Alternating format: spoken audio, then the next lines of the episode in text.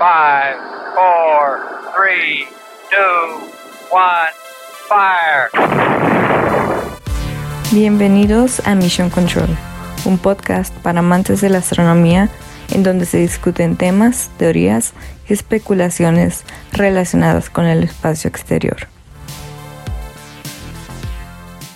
Hey, muy buenas a todos, bienvenidos a un nuevo episodio de Mission Control. El día de hoy es un episodio muy especial porque traemos a dos invitadas que están de una escudería que ahorita nos van a platicar un poco más.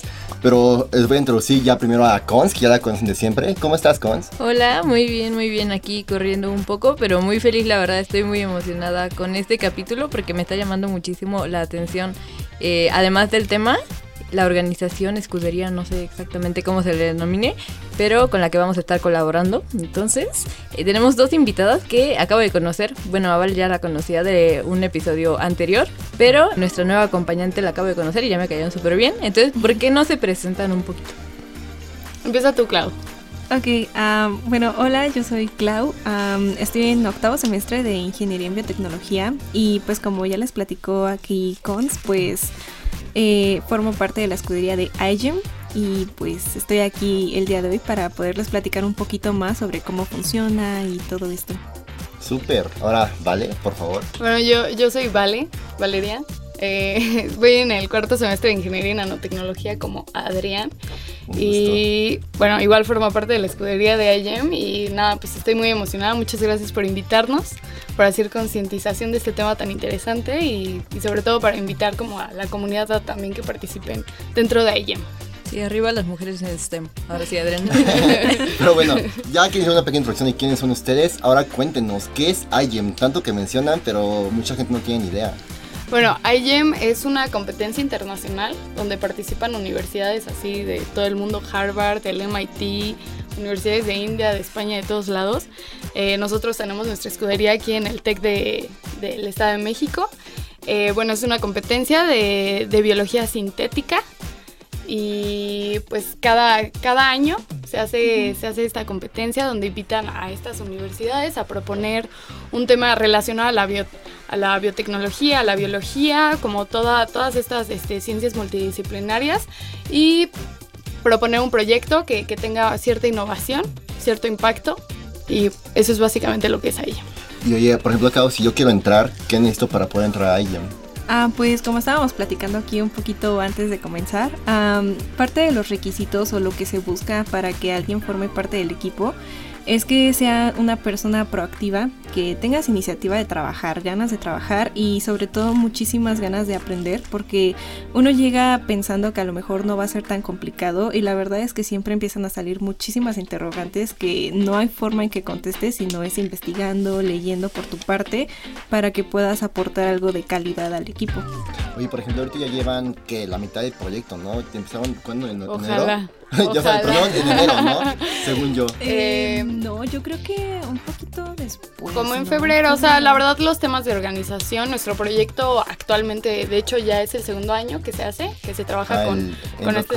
endocrine. ¿cómo Ajá, eh, eh, eh, Disrupting Disrupt- Disruptors. Disruptors. Sí, ese fue el Ajá. del año pasado. Ese fue el del año pasado, ahorita seguimos más o menos la, mi- la misma dinámica, pero pues la verdad, o sea, sí, sí está muy ambicioso, pero la verdad es, es un proyecto muy lindo, muy, muy enriquecedor en, en todas las partes y pues la verdad sí esperamos que, que tenga un gran impacto. Por algo seguimos continuando con este proyecto. ¿Cuándo va a ser este año este concurso slash competencia? Va a ser en octubre en París. Nos Sí, vamos a París. Este año ya nos tocó presencial. El año pasado, pues por pandemia, fue todo de forma virtual, pero este año es presencial y por primera vez se va a llevar a cabo en París. Entonces, pues sí hay como que juntar muchos fondos para poder financiar Me todo. imagino. Y por ejemplo, ya que, o sea, ¿ustedes creen que vale la pena eh, lo que están invirtiendo de tiempo para el resultado que van a obtener? O sea, aquí a estas alturas. Sí, definitivamente. O sea, yo creo que sí es algo que te va a tomar mucho tiempo, entonces por eso se busca mucho compromiso. Pero creo que vale muchísimo la pena porque aprendes mucho, conoces muchas personas y creo que todo esto te va proporcionando habilidades que a fin de cuentas te van a servir cuando quieras salir al mundo laboral a buscar una oportunidad. Entonces, sí, definitivamente vale la pena. ¿Cuántas personas están ahorita en IEM aquí en Texem? Ah, actualmente somos el equipo más grande debido al, a la ambición de nuestro proyecto actual. somos, somos 30 personas, tenemos personas de mecatrónica, nano, bio, este, tenemos de, de imagen, tra- trabajamos con chicas de diseño, este, ¿de qué otra carrera? Creo de que ciencia de, datos, sistemas, me de parece sistemas, también. todo. Sí, es que como decía Val, es algo muy interdisciplinario, entonces se requiere como que personas que sepan de todo. Sí, pues me imagino. Y justamente ahorita eh, vamos a ligar el tema de microplásticos que están viendo ustedes en IEM con el espacio, que es justamente lo que ustedes están acostumbrados a escuchar en este podcast. Y justamente porque la NASA acaba de sacar un nuevo como programa para la detección de microplásticos en el océano. Pero primero, ustedes que son expertas, ¿qué son los microplásticos? ¿Por qué son tan importantes? ¿Qué es esto? O sea, ¿por qué nos causan conflicto? Ok, ok. Pues yo creo que es algo muy importante porque la vida actual, tal cual la vivimos, pues estamos constantemente rodeados de productos plásticos. O sea, si lo pensamos, nuestras botellas de agua, los empaques de comida, o sea, muchísimas cosas contienen plásticos. Entonces, estos plásticos, como cualquier otro material eh, en el ambiente, pues se van degradando y van produciendo los microplásticos. Y la importancia o como la mayor fuente de preocupación relacionada a los microplásticos actualmente es que cuando estos microplásticos se degradan, pues producen sustancias que son lo que les mencionábamos, los disruptores endocrinos. Ok. Y estas sustancias químicas, pues al entrar en nuestro sistema, am, podría decirse que se hacen pasar como hormonas. Entonces alteran rutas hormonales en nuestro cuerpo que pues pueden repercutir en nuestra salud. Y de hecho se sabe que hay estudios que comprueban que se le puede asociar directamente estas sustancias con el desarrollo de ciertos tipos de cáncer, problemas con el aparato reproductor, con la fertilidad. Entonces es algo muy preocupante. O sea, por lo que tengo entendido, estos microplásticos entran a tus células, ¿no? Y justamente son capaces de modificarla, o esto no es debido a los microplásticos. Eh, como tal, no es que entren a tus células, sino que más grandes, contaminan. O sea, contaminan tus células Ujú. de estos disruptores endocrinos, que justo fue el proyecto que se hizo el año pasado. Eh, y estos disruptores endocrinos son los que causan la, la desregulación de- del sistema endocrino, pues entonces ah, es una modificación de las hormonas que no solamente son enfermedades, o sea, de hecho hace poco acaba de salir un artículo que ligaba la depresión este, con, Sí, claro, son con ese problema de, de microplásticos, que realmente, pues justo como decía Clau, o sea, es muy preocupante porque los microplásticos están en todos lados. O sea, uno piensa que puede huir de los microplásticos, pero no, no puedes huir de los microplásticos. O sea, me estás diciendo que cuando usamos popotes no solo estamos matando tortugas, también nos estamos matando así. O sea, Y deja no matando, o Pues, sea, A nosotros.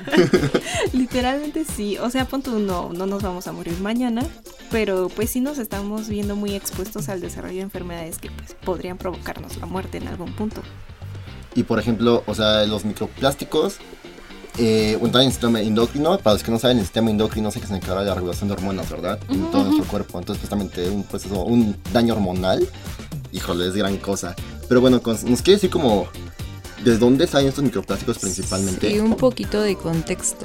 Bueno, aquí eh, me voy a robar un poquito de la info que iba a decir Adrián, pero microplásticos, estamos hablando de partículas de plástico muy, muy pequeñas, eh, desde unos 5 milímetros hasta este, números muy, muy, muy pequeños. Es decir, nunca vamos a ver estas micropartículas así, digamos, como a simple vista.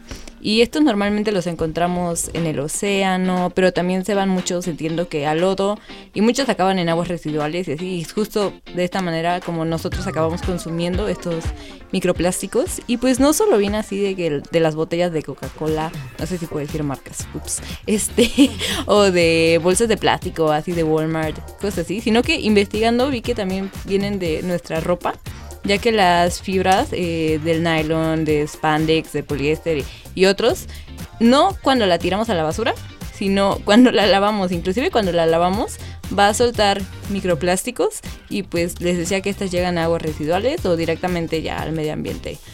Y también tenemos como una pequeña variante o clasificación de microplásticos, las expertas me corregirán, pero que son las microperlas. Este, y estas vienen principalmente de los cosméticos. Entonces ya hay varios países que han prohibido la fabricación de ciertos cosméticos y algunos productos de cuidado personal, ya saben, crema, bloqueador, shampoo, etcétera, que tienen estas microesferitas.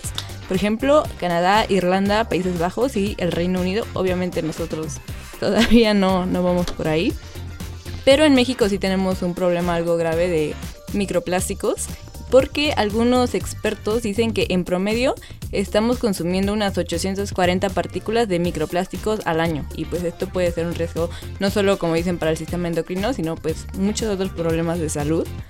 Y aquí tenemos que hay tres formas en las que llega el microplástico a los suelos y a los océanos. Y esto es, obviamente, ya sabemos que no tenemos un adecuado manejo de los desechos, pero también está que la gente quema muchísima basura.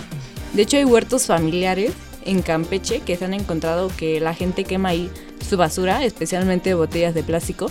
Y pues este plástico podríamos pensar lo quema, que pues ya se fue, pero no, sino que se queda en proporciones muy muy pequeñas que pues nunca vamos a lograr ver.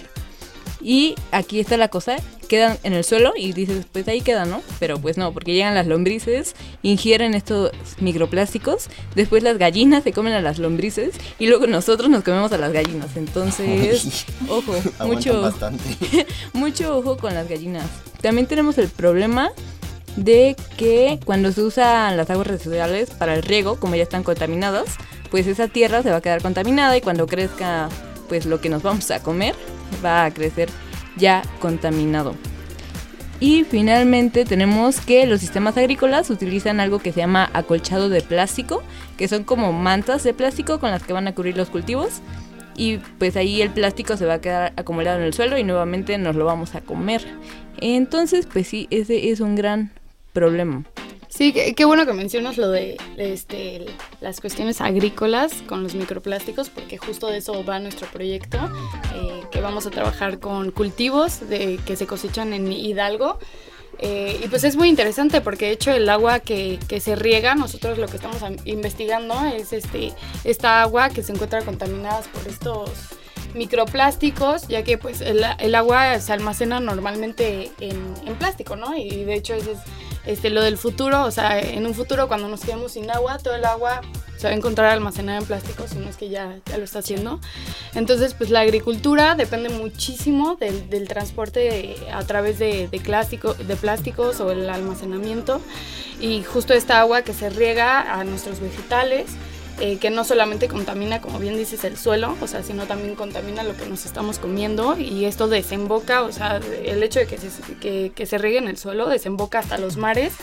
Que, que, justo también es un problema porque ya que llega a los mares, pues llega a todos lados, ¿no? Entonces, como bien digo, estamos rodeados de microplásticos. Y otro dato sobre las lombrices es que no es solo, pues podrías decir, ok, no nos comemos lo que está contaminado y nos vamos a otros lados a crecer este, más vegetales, digamos, suponiendo que todavía tenemos mucha tierra limpia, lo cual no es cierto. Pero pues no, no solo pasa eso, sino que las lombrices cuando están comiendo este, este plástico, las concentraciones son tan altas que se van a morir. Y pues estas lombrices sirven mucho para la fertilidad del suelo y si se mueren, pues probablemente ya no tengamos eh, comida de la misma calidad o ya comida. Adiós agricultura. Y justo ahorita que mencionan lo de la NASA y todo, bueno, de la los océanos, les voy a mencionar yo de la NASA, porque la nueva técnica que estamos utilizando se llama, estamos usando básicamente datos del Cyclone Global Navigation Satellite System de la NASA, que básicamente es una constelación de ocho pequeños satélites que miden la velocidad del viento sobre los océanos de la Tierra y nos dan básicamente información sobre la fuerza de los huracanes. Pero eso también tiene un radar para poder medir la rugosidad del océano que se ve afectada por varios factores, velocidad del viento, los escombros del agua y por supuesto los que ya mencionamos tantas veces, los microplásticos. Entonces, el equipo de este satélite buscó un lugar donde el océano fuera más suave de lo esperado, dada la velocidad del viento, y pensaron que justamente se puede detectar esta presencia de los microplásticos para después compararlos con áreas y otras observaciones de otros modelos matemáticos ya hechos, donde hay como congregación de microplásticos. Entonces, básicamente los, los científicos descubrieron que tienen a estar más presentes los microplásticos en las aguas suaves, lo que demuestra que los datos de estos ocho telescopios se pueden usar como herramienta para rastrearlos desde cualquier lugar. O sea, imagínense, desde el espacio pueden ver algo tan pequeño, para mí se me hace algo impresionante, ¿no? Y tanta basura que están hablando, o sea, como a mí me recuerda al primer episodio que yo grabé de Mission Control hace ya un año con el equipo pasado, con Ari y con Sergio, que justamente era de basura espacial. O sea, estábamos hablando de cómo se usaban láseres para destruir la basura espacial que era tan grande que nos podía afectar. Y ahora estamos viendo que destruirla no es suficiente porque por más que la destruyas, se crean microplásticos. Y pues sí, o sea, un microplástico ahorita en el espacio realmente no es mucho problema. Pero ¿qué va a pasar cuando hay una gran concentración de microplásticos en el espacio? Que obviamente va a pasar porque pues estamos lanzando cada basura al espacio. De hecho, no sé si ya escucharon del programa de Elon Musk, que justamente quiere como eh, poner satélites en todo el alrededor de la Tierra para poner internet gratis a todo el mundo. Que fue lo que está usando en Ucrania, según yo. Entonces, o sea, para que tenga internet gratis, bueno, acceso a internet los civiles, entonces justamente vamos a llenar espacio de basura, que luego van a querer destruir, porque justamente el objetivo es ya no contaminar más, pero pues la sociedad tiene que avanzar. Y luego cuando se destruye va a haber microplásticos en el espacio que eventualmente pueden orbitar la Tierra e incluso caer, ¿no? O sea, como este problema no se queda aquí. Sí, justo uh, un poquito el concepto del proyecto es como lo micro va desde lo macro, ¿no? O sea, aunque sea lo más diminuto, cómo afecta a un nivel tan, tan enorme.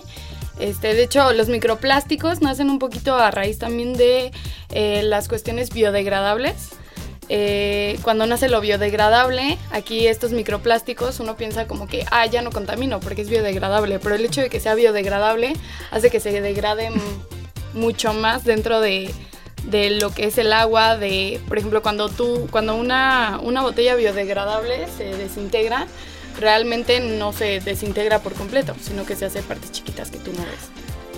Wow, no, no, no, no, ¿qué me quieres? No, o sea, pues ya hablando de esto, sería hasta más conveniente tener el plástico completo para poder como utilizarlo, reutilizarlo o como quieran decir, desintegrarlo de una forma correcta a tener estos microplásticos, ¿no? Que al parecer son mucho más peligrosos porque no los podemos ver y está medio complicado trabajar con ellos. No es como que digas, voy a reciclar microplásticos, voy a hacer una bolsa de microplásticos. O sea, digo, supongo que se puede, con la tecnología que se tiene, se puede, pero no es tan sencillo como con el plástico que podemos literalmente ver. Sí, o sea, realmente pues es eh, quitar un problema para crear otro, ¿no? Y justo ahorita que estamos hablando de cómo eliminarlos correctamente, ¿por qué no nos explican un poco cómo eliminarlos? Ok. Ah, pues justo una parte de nuestros objetivos en el proyecto de este año es pues el desarrollar un tipo de dispositivo que nos pudiera ayudar a eliminarlos precisamente para evitar que, como les decía Valeria, pues terminemos ingiriéndolos por medio de las cosechas que se tienen aquí en nuestro país.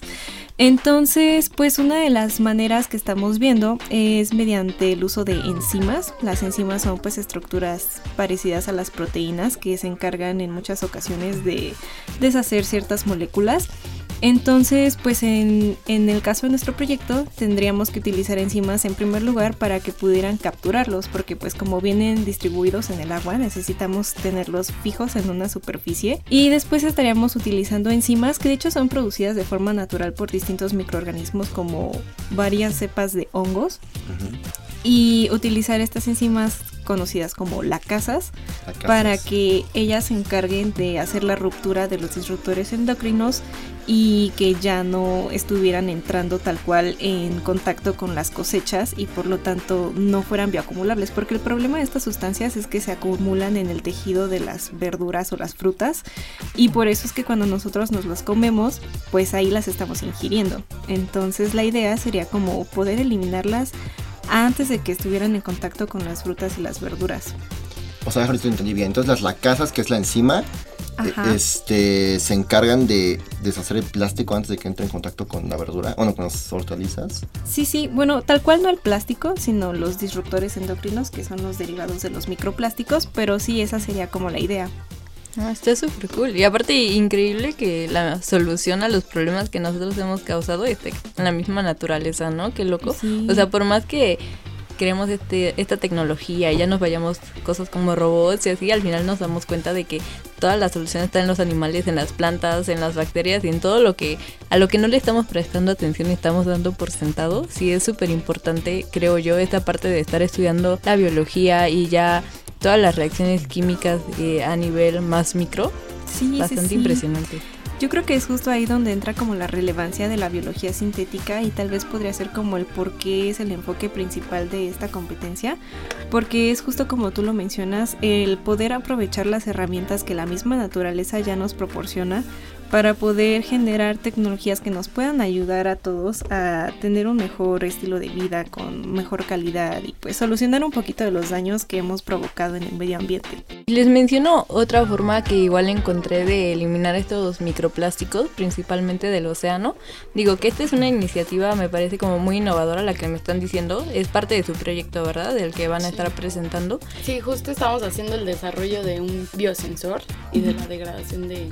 de Wow, súper bien. Porque yo lo que encontré es, es como un poquito más eh, mecánico, un poco más robotizado, que eh, echan al agua, unos echan al agua, sonó muy informal, una disculpa. Ponen, depositan en los océanos eh, dispositivos este, que tienen, digamos que, magnetismo. Y estos son como súper pequeñitos, son del tamaño de una bacteria y tienen forma de estrellitas. Entonces, eh, cuando absorben la luz visible, sus electrones hacen que absorban energía y van a reaccionar con el agua. Y también se les pone peróxido de hidrógeno y llevan a cabo un proceso que se llama fotocatálisis y así pues se van a mover y digamos que barren el mar. Entonces es mucho más útil que una técnica estática, es decir, como quedarte en un lugar con una base y de ahí como limpiar, ¿no? Sino, sino que estos van barriendo eh, toda una zona. Y la fotocatálisis también produce unas moléculas que tienen carga que van a romper los enlaces químicos de las moléculas del plástico. Entonces, como decían, no los va a dejar como microplásticos, sino que es una forma como de eliminarlos, podríamos decir, o hacer que ya no sean tan peligrosos como lo son en el momento en el que se encuentran en el océano. Y se prevé que en el futuro estos se puedan como adherir a los microplásticos como si fueran como imanes y se los lleven, o sea, no los deshagan, sino que se los lleven, los regresen a la superficie y que se puedan reutilizar. Sin embargo, esto todavía no es tan seguro porque dicen que también pueden magnetizar eh, cosas que no son microplásticos y pues no vaya a ser como algún ser vivo del mar y pues sí, eso no estaría tan cool, ¿no? Pero bueno, es como tecnología nueva que se va desarrollando. Igual veía de un chavo irlandés de unos 19 años que encontró una forma igual de estar limpiando estos microplásticos y pues es bastante interesante, muy inspirador. La verdad es que sí. Y bueno, justamente ya está acabando el tiempo para este episodio. Entonces, nada más que preguntarles como, ¿ustedes creen que mandar al espacio los microplásticos será una solución inmediata al problema? O sea, Ah, como si hicieran como, ¿cómo se hacen los microplásticos? Ya para ligarlo con el tema de este podcast. O sea, ¿te refieres como en O sea, lugar de tenerlos en el agua? Todas encima. Ándale, al ándale, ándale. O Que sea, sea el basurero. El basurero espacial. No lo sé. Entonces, o sea, no creo que haya forma para, para eliminar como tal, Por hacia el completo. 100% por completo. Pero volverlos otra cosa. Tal vez no sea la mejor idea, Sí. como decir, bueno, mejor afuera, porque luego vamos a tener un basurero horrible allá afuera y no lo vamos a poder investigar de la manera en que hemos hecho. Y yo creo que más bien en este caso, digamos que la aplicación de nuestros conocimientos astronómicos sería más bien como este proyecto de la NASA, de estar viendo desde el espacio dónde están los microplásticos para ahí aplicar la tecnología que ya tenemos y las tecnologías que estamos desarrollando o que están desarrollando aquí mis compañeras. Este, y pues sí, ¿qué opinan? Sí, sí, sí. Bueno, yo igual lo pensé más como por el cuestiones éticas. O sea, siento que no sería como que muy una acción con base en principios. Pero yo pienso que a todas las personas a las que les interesan temas como de astronomía o pues nos, nos gusta pensar que a lo mejor existe otro tipo de vida fuera de la Tierra. Entonces, pues ahí yo pienso que está mal que deliberadamente usemos el Lancemos, espacio como claro. un basurero. De hecho, hay un episodio que hablamos de eso, ¿no? Con civilizaciones Sí. en el espacio. Por si quieren ir a escucharlo ya en la promoción. Ay, yo creo que Justo, sí. ¿qué tal, ¿qué tal que los extraterrestres son como súper violentos? Les echamos basura y nos exterminan. Hay que pensar un poquito en la conveniencia de tu plan, Adrián. Pero bueno, ahora sí, ya muchísimas gracias a todas, bueno, a todas las personas que están aquí grabando con nosotros. Y ahora sí, la famosa célebre frase que siempre decimos que ahora no me va a ganar Cons ni de broma, porque esta sí me gustó. Eh, bueno, es que aquí Cons siempre me la roba, ¿no? Pero básicamente esa frase dice, hay aproximadamente 100 billones de estrellas en nuestra galaxia. Ahora, multiplica ese número por 500. Esa es la cantidad de piezas de microplásticos que están en nuestros océanos. Cat Guerrero. Para que dimensionemos ahí la Qué gravedad. padre. Sí, no, Qué horror. está, y está impactante. De hecho, de hecho, si ven el mapa de la NASA de dónde se Sí. encuentran todos los microplásticos, es en México. Sí, no, es que somos un super consumidor de botellas de plástico, Sí. o sea, terrible. Chale. Tan, solo para las fiestas, ¿no? O Entonces sea, compren su termo, lleven su termo a las fiestas. rotoplas, Ya no compren refrescos ni agua embotellada. No compren refrescos, se gasta mucha agua cuando se produce refresco. Pero bueno, este es tema para otro día. Muchas gracias por escucharnos y hasta la próxima. Adiós. Bye. Bye. Esto fue Mission Control. Escucha en exclusiva por Frecuencia SEM y plataformas digitales. Síguenos en Instagram y Facebook como arroba Podcast. Hasta la próxima.